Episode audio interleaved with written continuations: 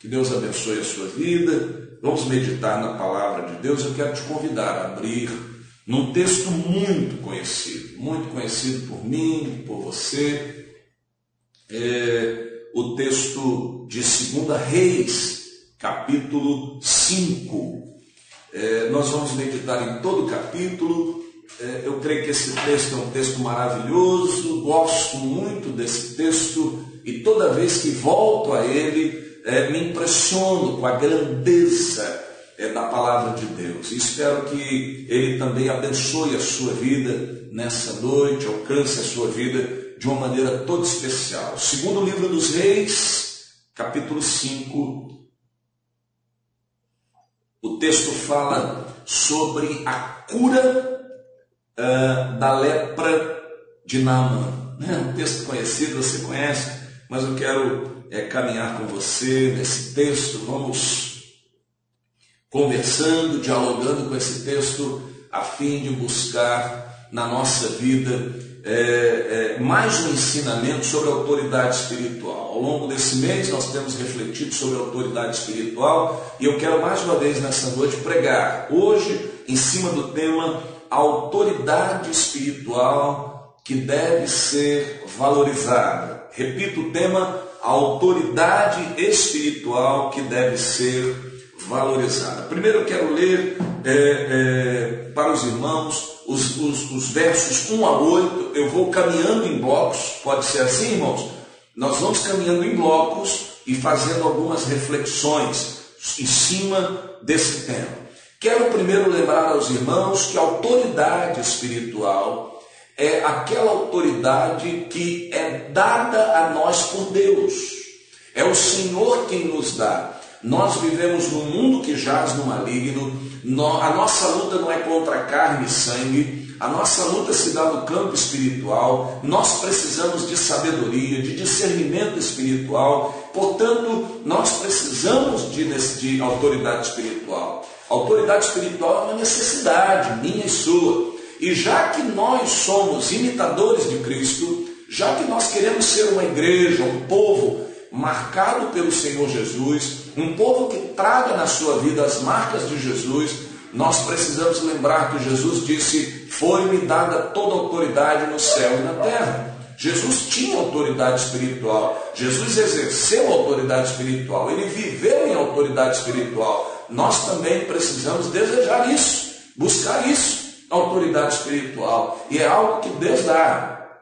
Deus dá. Isso não é alcançado nos livros, isso não é alcançado pelo tempo de igreja, isso não é alcançado pelo esforço humano, isso é dado por Deus e nós precisamos então caminhar nessa direção. E eu creio que esse texto nos ajuda também um pouco nesse sentido. Então, abra a palavra de Deus. É Segunda Reis, capítulo 5. Eh, Segunda Reis, capítulo 5. Vamos ler a palavra de Deus. E como eu disse aos irmãos, eu quero caminhar é, é, por blocos. Diz assim a palavra do Senhor. Naamã comandante do exército do rei da Síria, era muito respeitado e honrado pelo seu senhor, pois por meio dele o Senhor dera vitória à Síria. Mas esse grande guerreiro ficou leproso. Veja a situação de Naamã. Ora, tropas da Síria haviam é, atacado Israel e levado cativa uma menina que passou a servir a mulher de Naamã. Um dia ela disse à sua senhora: Se o meu senhor procurasse o profeta que está em Samaria, ele o curaria da lepra. Naamã foi contar ao seu senhor o que a menina israelita dissera. O rei da Síria respondeu: Vá, eu darei uma carta que você entregará ao rei de Israel. Então Naamã partiu levando consigo 350 quilos de prata, 72 quilos de ouro e 10 mudas de roupas finas. A carta que levou ao rei de Israel dizia: Com esta carta estou te enviando meu oficial Naamã para que o cures da lepra. Assim que o rei de Israel leu a carta, rasgou as vestes e disse: Por acaso sou Deus, capaz de conceder vida ou morte? Por que este homem me envia alguém para que eu cure da lepra? Vejam como ele procura um motivo para se desentender comigo. Quando Eliseu, o homem de Deus, soube que o rei de Israel havia rasgado suas vestes, mandou-lhe esta mensagem: Por que rasgas? Por que rasgaste tuas vestes? Envie o homem a mim, e ele saberá que é profeta em Israel. E aqui a gente dá uma pausa no texto. Então Naamã leproso, ele pede ao rei da Síria autorização para ir lá em Israel é, é, para buscar cura. E aí o rei de Israel, quando recebe aquela carta, uma carta objetiva, uma carta é, é, é, é forte, que diz, olha, eu estou enviando aí o chefe do meu exército para que tu cures da lepra. E o chefe, o, o, rei de Israel, então rasga as vestes, escandalizado, interpreta aquela carta como uma afronta, como uma busca de briga, de enfrentamento, e ele então está desesperado. É, Eliseu, o homem de Deus, sabe disso e diz: Olha, mande ele a mim, para que ele saiba é, que há profeta em Israel. Creio que nesse primeiro bloco, nesses versos 1 a 8, a primeira verdade que nós podemos extrair sobre autoridade espiritual é que autoridade espiritual exige responsabilidade. Repito, a autoridade espiritual exige responsabilidade. Você quer ter autoridade espiritual, você está orando a Deus para ter autoridade espiritual. Lembre-se de uma coisa: Deus dá autoridade espiritual, mas nós precisamos ser responsáveis diante dessa autoridade espiritual. A autoridade espiritual exige isso. Quando Eliseu sabe do que está acontecendo, você viu aqui, quando Eliseu soube do que estava acontecendo, quando Eliseu soube que existia alguém precisando da intervenção do Senhor, Eliseu não age como se não soubesse.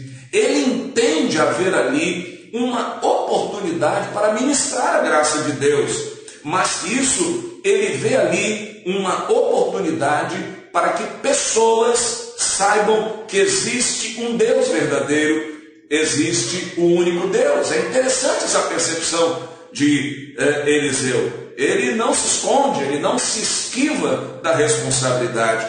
Penso hoje que muitos querem ter autoridade espiritual, muitos se apresentam afirmando ter autoridade espiritual, contudo, poucos são os que assumem a responsabilidade de se ter autoridade espiritual. Tiago, o irmão do Senhor Jesus, ele define muito bem o que é isso, ter autoridade espiritual e ser responsável ele diz assim, na sua carta, capítulo 4, verso 17: Pensem nisso, pois quem sabe que deve fazer o bem e não o faz, comete pecado. Quem sabe que deve fazer o bem e não o faz, comete pecado. Se eu e você temos pedido autoridade espiritual ao Senhor, se o Senhor nos tem dado do poder do seu Espírito, e nós sabemos que há pessoas precisando do auxílio, da intervenção de Deus, e nós nos omitimos, nós nos escondemos, como Tiago disse, nós sabemos o bem que devemos fazer e não fazemos, nós cometemos pecado. Resumindo, quem tem autoridade espiritual não fica olhando para si envaidecido ou cheio de arrogância. Antes, olha para os outros, buscando enxergar oportunidades para ministrar a graça de Deus. Compadecido pela necessidade alheia, nós precisamos lembrar do exemplo de Jesus, cheio de autoridade e poder olhava para as pessoas como ovelhas que não têm pastor, se envolvia, se envolvia com as pessoas, se envolvia com os necessitados, se envolvia com os desprezados, sabia o que as pessoas precisavam e não lhes negava graça e favor. Se você sabe de alguém que precisa de ajuda, ajude. Se alguém precisa de oração e você sabe, ore. Se você sabe de alguém que está precisando de conselho, aconselhe. Se você sabe de alguém que nesse momento está precisando de orientação, oriente. Se você sabe de alguém que está precisando de um ombro, empreste o seu, mas não se omita diante da necessidade das pessoas, se é que você deseja ter autoridade espiritual. Em segundo lugar, Vamos ler os versos 9 a 12. E aqui nesse segundo bloco, eu quero destacar a segunda verdade desse texto sobre a autoridade espiritual. Registre aí: a autoridade espiritual proíbe espetáculos e é objetiva em abençoar. Repito, a autoridade espiritual proíbe espetáculos e é objetiva em abençoar. Vamos ver os versos 9 a 12. O texto diz: Então Naamã foi com seus cavalos e carros e parou à porta da casa de Eliseu, o homem de Deus. Eliseu enviou um mensageiro para lhe dizer: Vá e lave-se sete vezes no rio Jordão, sua pele será restaurada e você ficará purificado. Verso 11 diz: Mas Naamã ficou indignado e saiu dizendo: Eu estava certo de que ele sairia para receber-me, invocaria em pé o nome do Senhor, o seu Deus, eh, moveria a mão sobre o lugar afetado e me curaria da lepra. Não são os rios Abana e Farfar em Damasco melhores do que todas as águas de Israel? Será que não poderia lavar-me neles e ser purificado? E foi embora dali furioso. Naamã foi para a porta de Eliseu. E o que que Naamã estava esperando? Um espetáculo. E aqui nós podemos inferir algumas coisas. Certamente a sociedade da época de Naamã estava acostumada com os espetáculos de cura e milagre. Veja, na época de Naamã, a, a, a, sociedade estava acostumada, e, e, e, eu creio que isso já não acontece mais nos nossos dias, é, estava acostumada com os espetáculos de cura e milagre. Naamã descreve então qual era a sua expectativa. Ele diz o seguinte: que ele esperava que o, o, o chamado homem de Deus é, é, viesse a público, fizesse uma oração calorosa, porque era isso que ele estava acostumado a ver, provavelmente, passasse a mão de um lado para o outro sobre o local da enfermidade, é, querendo dizer com isso que ali ele estava transferindo poder e de repente a cura é, é, iria acontecer.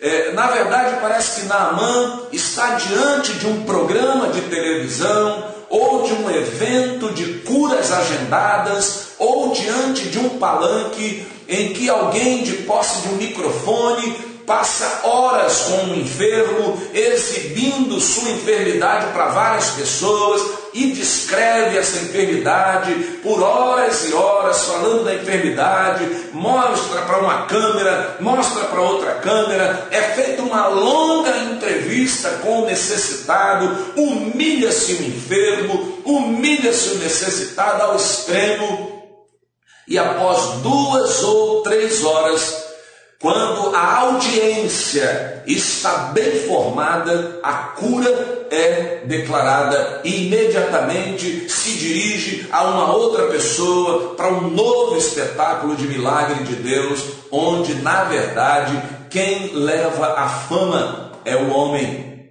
e pouco se fala de Deus. Parece que de Naamã para cá muita coisa não mudou. Eliseu, então, diante daquela tentação que Naamã lhe apresenta, é, é, Eliseu não cede ao espetáculo.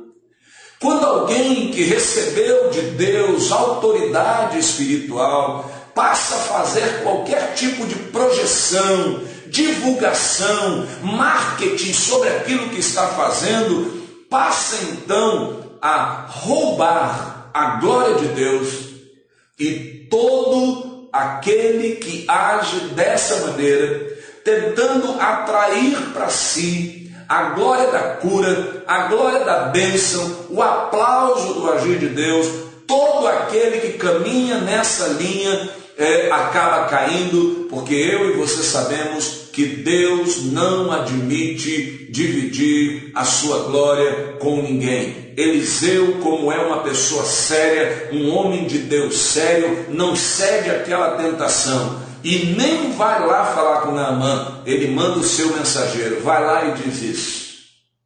Se Deus tem abençoado sua vida, se Deus tem abençoado o seu serviço a Ele, se Deus tem abençoado o seu ministério, se Deus tem abençoado a sua instrumentalidade, tome muito cuidado com isso, pois convites para a fama, para o sucesso, para o espetáculo vão chegar à sua porta, vão bater à sua porta, e muitos, eu e você sabemos, muitos se perdem nesse processo. Continue trabalhando para o Senhor com dedicação, porque aprendemos com Eliseu que a autoridade espiritual, ela passa longe de espetáculos, ela passa longe dos holofotes, mas ela é objetiva. É por isso que Eliseu diz: Eu não vou lá fora, eu não vou aceitar essa, essa festa toda. Agora mande ele se banhar no Rio Jordão. Se ele quer a cura, ele vai no Rio Jordão é, se banhar. Em terceiro lugar, é, nós podemos aprender com esse texto que a autoridade espiritual deixa claro que o poder não está na pessoa mas na palavra de Deus. Eu repito, terceiro lugar, aprendemos com esse texto sobre autoridade espiritual que a autoridade deixa claro que o poder não está na pessoa, mas na palavra de Deus. É, lembremos então que a autoridade espiritual é algo dado por Deus.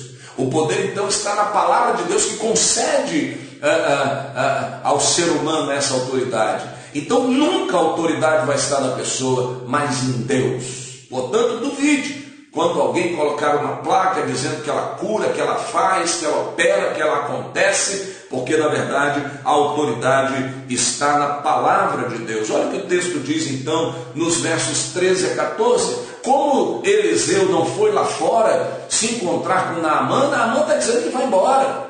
Naamã não quer mais saber de nada. Naamã está decepcionado e frustrado. E os versos 13 e 14 dizem o seguinte: é, quando Naamã está indo embora, mas os seus servos lhe disseram: Meu pai, se o profeta tivesse pedido alguma coisa difícil, o Senhor não faria? Quanto mais quando ele apenas diz que se lave e será purificado. Assim, Naamã desceu ao Jordão, mergulhou sete vezes, conforme a ordem do homem de Deus, e foi purificado. E aqui a bênção, né? A bênção como Deus é surpreendente para nos dar mais do que pedimos ou pensamos, Naamã queria a cura e o texto diz que sua pele tornou-se como a de uma criança. Deus deu a ele mais do que ele pedia.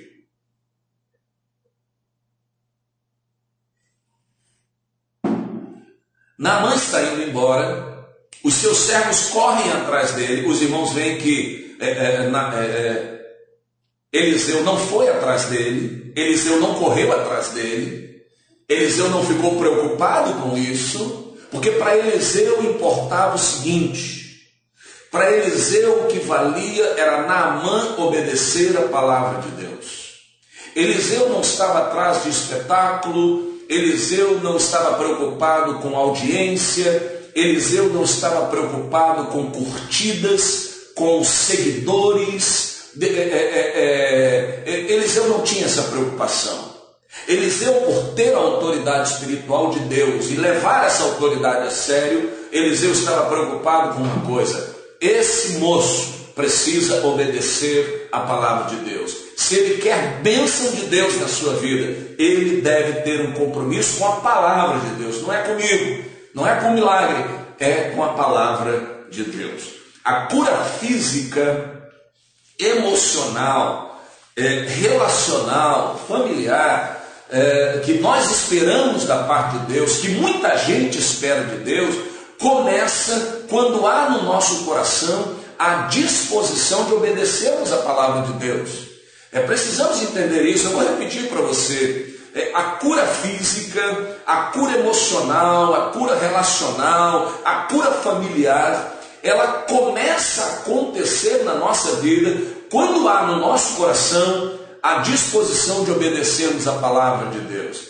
Se você está esperando bênção de Deus na sua vida, na sua vida relacional, na sua vida vocacional, eh, na sua vida ministerial, se você está aguardando Deus abençoar os seus negócios, abençoar eh, tudo em que você está envolvido, eh, lembre-se, você terá que passar pela obediência à palavra de Deus é, há uma ligação muito íntima entre obediência à voz de Deus e milagre de Deus. Nós não podemos esquecer disso. É por isso que eu quero te dar dois exemplos disso, para que você veja que o que eu estou dizendo e que estava no coração de Eliseu tem eco em outras experiências. E eu vou trazer duas experiências de Jesus. A primeira delas narrada por João no capítulo 4, versos 46 a 51. Eu vou ler a história e você conhece bem. Mais uma vez, Jesus visitou Caná da Galileia, onde tinha transformado água em vinho. E havia ali um oficial do rei, cujo filho estava doente em Cafarnaum. Quando ele ouviu falar que Jesus tinha chegado a Galileia, vindo da Judéia, procurou-o e suplicou-lhe que fosse curar seu filho, que estava à beira da morte. Disse-lhe Jesus: Se vocês não virem sinais e maravilhas, nunca crerão.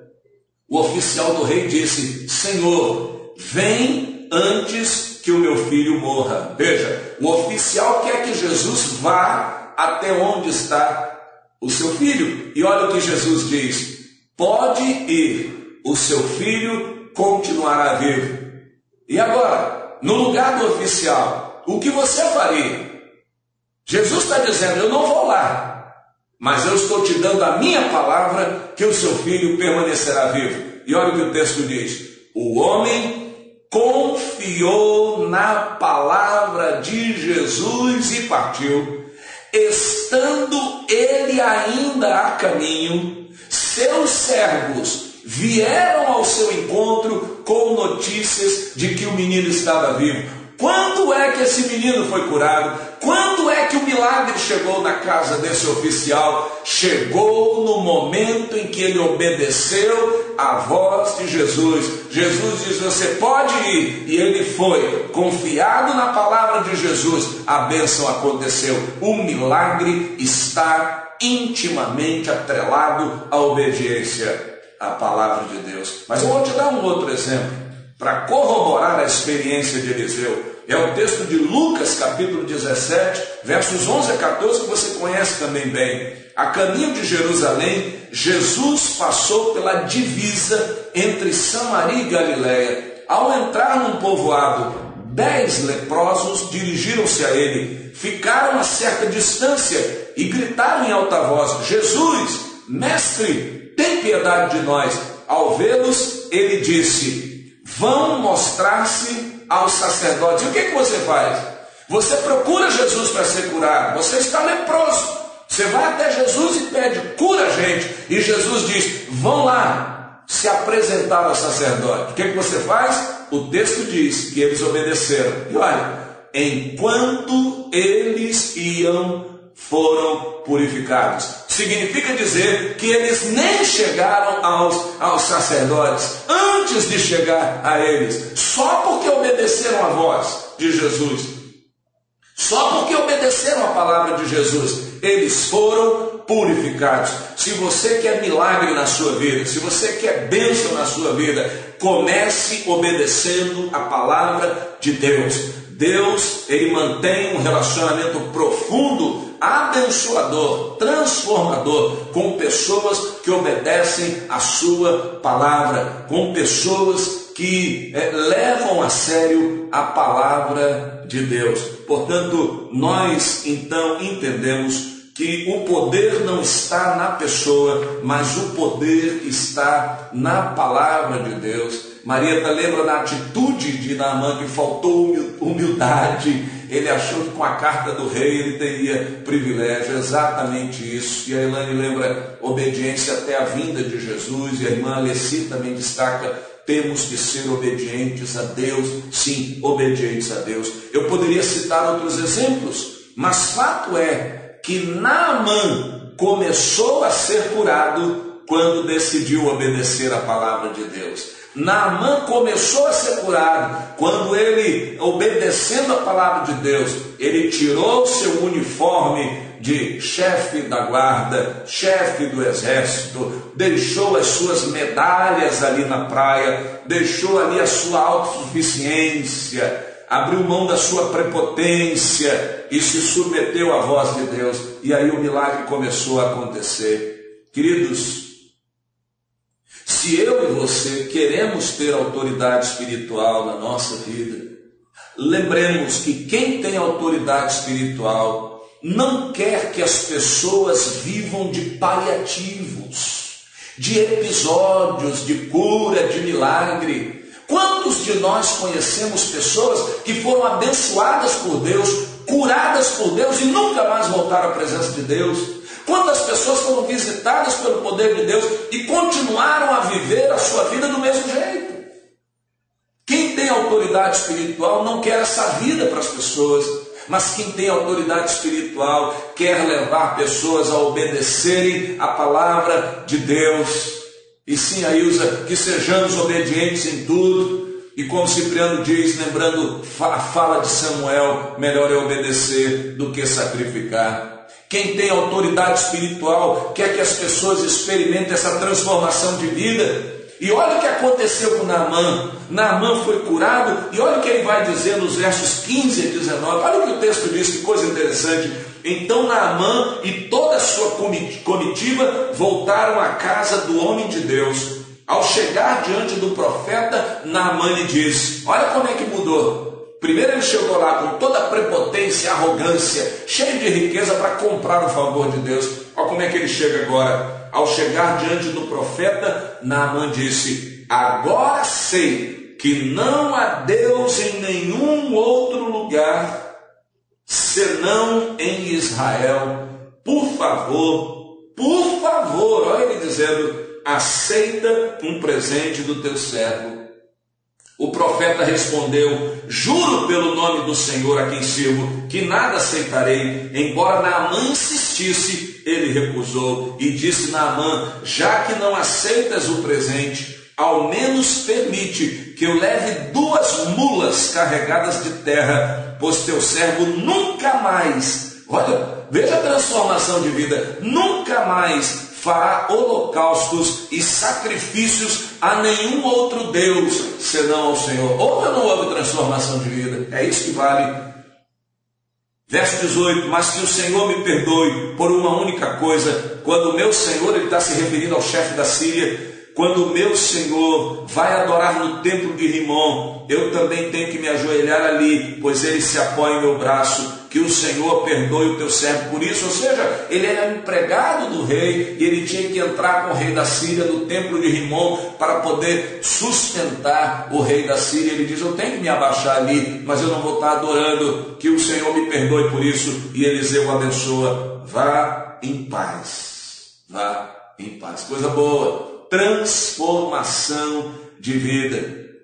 Isso, irmã Selva é, é aquilo que a gente canta e a irmã cita, só então has de ver que o Senhor tem poder quando tudo deixares no altar, quando a gente entrega tudo e a gente então se quebranta, se prostra ante a majestade de Deus, abrimos a vida para o milagre. Sim, Nelson, infelizmente, há muitas pessoas hoje que ainda querem e acreditam nos shows, nos espetáculos miraculosos. Quero caminhar para o final, trazendo a última verdade sobre a autoridade espiritual nesse texto que eu encontro. Você pode encontrar outras, mas quero ficar com essa.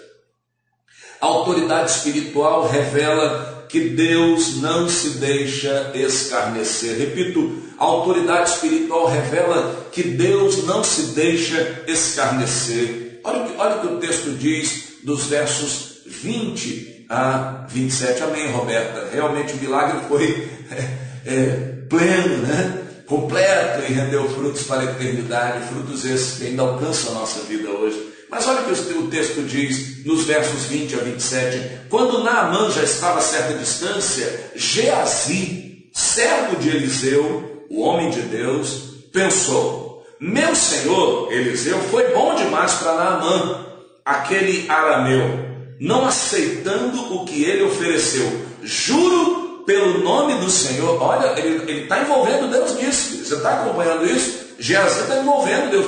Juro pelo nome do Senhor, e olha que um dos mandamentos que nós temos é não usar o nome de Deus em vão. Jesus está dizendo: meu, o meu Senhor Eliseu foi muito bonzinho com Naamã, ah, ele foi muito bom, mas as coisas não podem ser assim. Eu juro em nome do Senhor, ele usa o nome de Deus, é, que correrei atrás dele para ver se ganho alguma coisa.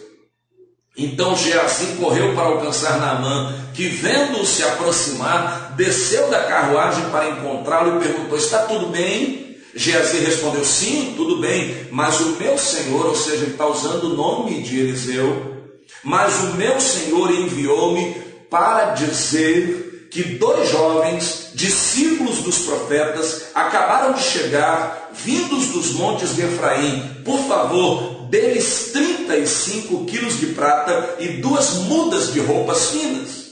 Isso aqui é um assalto. Geazi está assaltando com mentiras na mão. Isso é um assalto que está acontecendo aqui.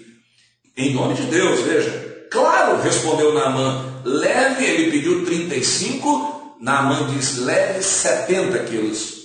Ele insistiu com Geazi para que os aceitasse e colocou os 70 quilos de prata em duas sacolas com as duas mudas de roupas, entregando tudo a doze de seus servos, os quais foram à frente de Geazi, levando as sacolas. Ainda botou funcionários dele na mão para ajudar Geazi naquele assalto. Verso 24: Quando Geazi chegou à colina onde morava, pegou as sacolas das mãos dos servos e os guardou em casa. Mandou os homens de volta e eles partiram. Depois entrou e apresentou-se ao seu senhor Eliseu.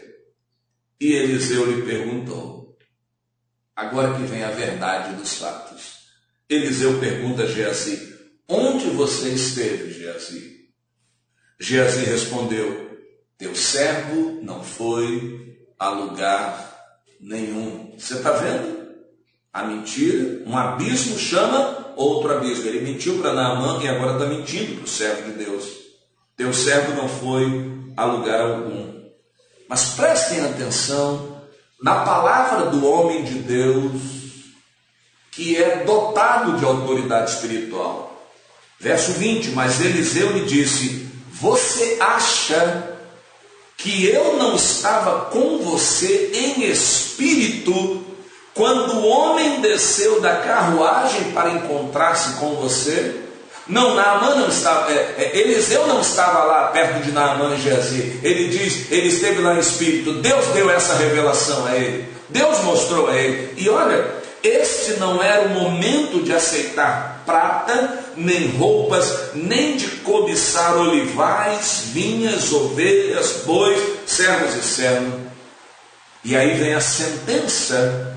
Por isso a lepra de Naamã atingirá você e os seus descendentes para sempre. Então Geazi saiu da presença de Eliseu, já leproso, parecendo neve.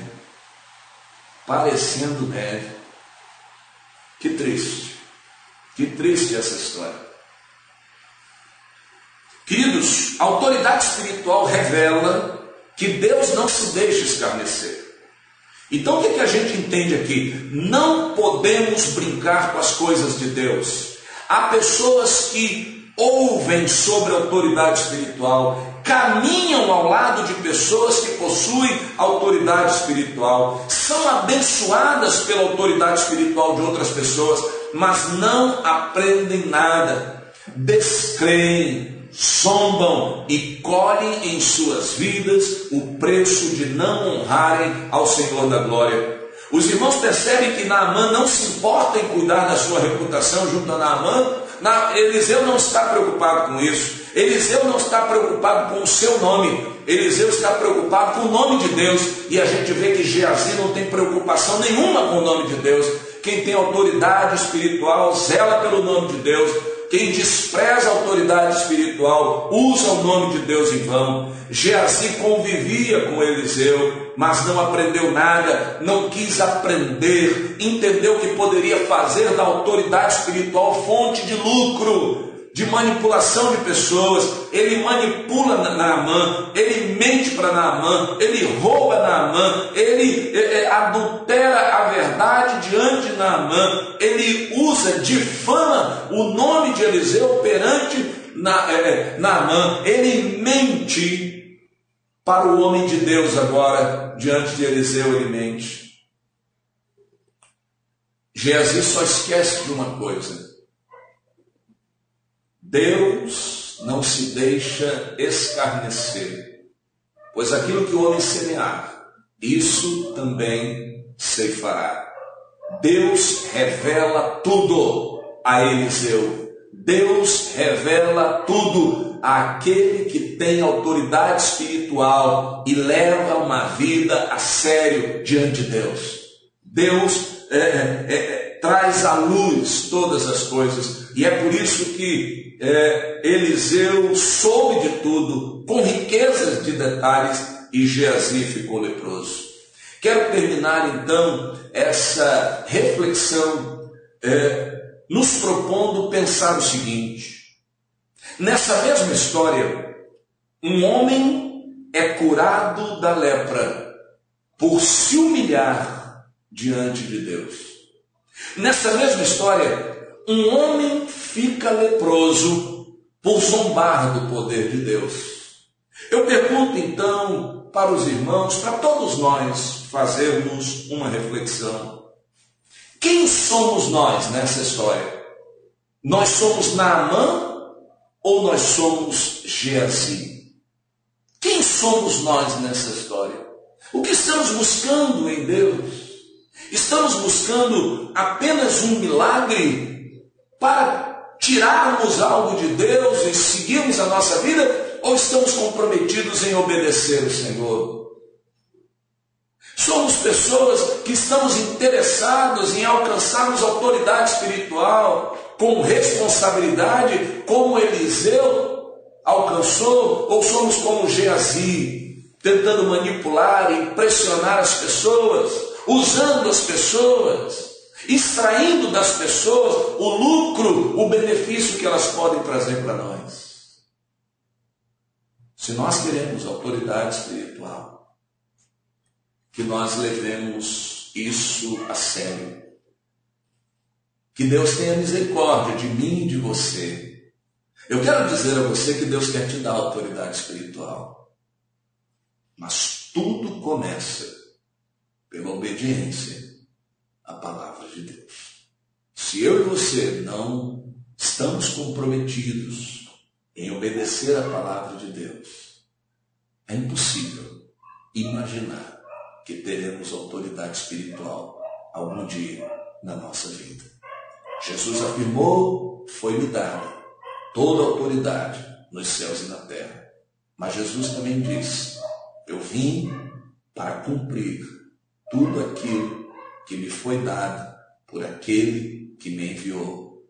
Jesus também disse: A minha comida e a minha bebida é fazer a vontade daquele que me enviou. Por isso ele tinha autoridade espiritual, porque ele estava comprometido em obedecer a palavra de Deus. Que eu e você nessa noite nos comprometamos com a palavra de Deus, com a obediência ao Senhor e sejamos levados a uma vida de autoridade espiritual.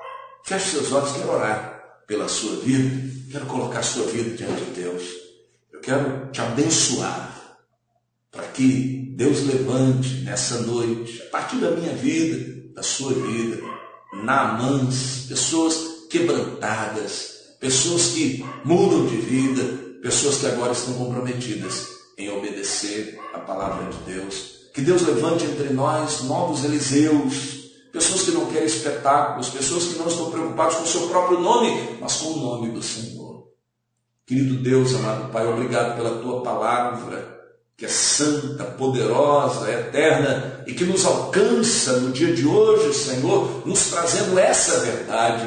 Ó oh, Deus, quebranta-nos, transforma-nos. Ó oh, Senhor, se há no nosso coração algum interesse em lucrar com a vida espiritual, em sermos exaltados com a vida espiritual, em fazer com que o nosso nome tenha destaque, ó Deus, na nossa caminhada, Perdoa-nos nessa noite, Senhor, porque assim como João Batista disse, nós queremos repetir: convém que ele cresça e que nós diminuamos, ó Pai, e nós queremos diminuir, nós queremos nos esvaziar, nós queremos sumir, nós queremos nos esconder atrás da cruz de Cristo, para que apenas o Senhor apareça. Nós queremos exaltar o teu nome, Senhor. Portanto, abençoa-nos. Ó oh, Deus, abençoa a tua igreja reunida aqui nessa noite, o teu povo reunido nessa noite. Ó oh, Senhor, que nós não estejamos à, à busca de milagres, de episódios na nossa vida, mas que de fato estejamos buscando um relacionamento contigo, para alcançarmos a autoridade espiritual. Que essa seja uma noite em que vidas se comprometam em obedecer a tua palavra, a tua voz, ao que está escrito. E, ó Deus, se firmarem na tua palavra que é eterna e dura para sempre. Ó Senhor, transforma-nos, modifica-nos, ó Pai, e leva-nos a crermos que uma palavra tua basta para confiarmos nela e vermos a tua glória diante dos nossos olhos. Que essa bênção repouse em cada coração que está recebendo a ministração da tua palavra nessa noite. E, ó Deus, abençoe também todo o teu povo espalhado sobre a face da terra. Ora sim, em nome do Senhor Jesus. Amém e amém.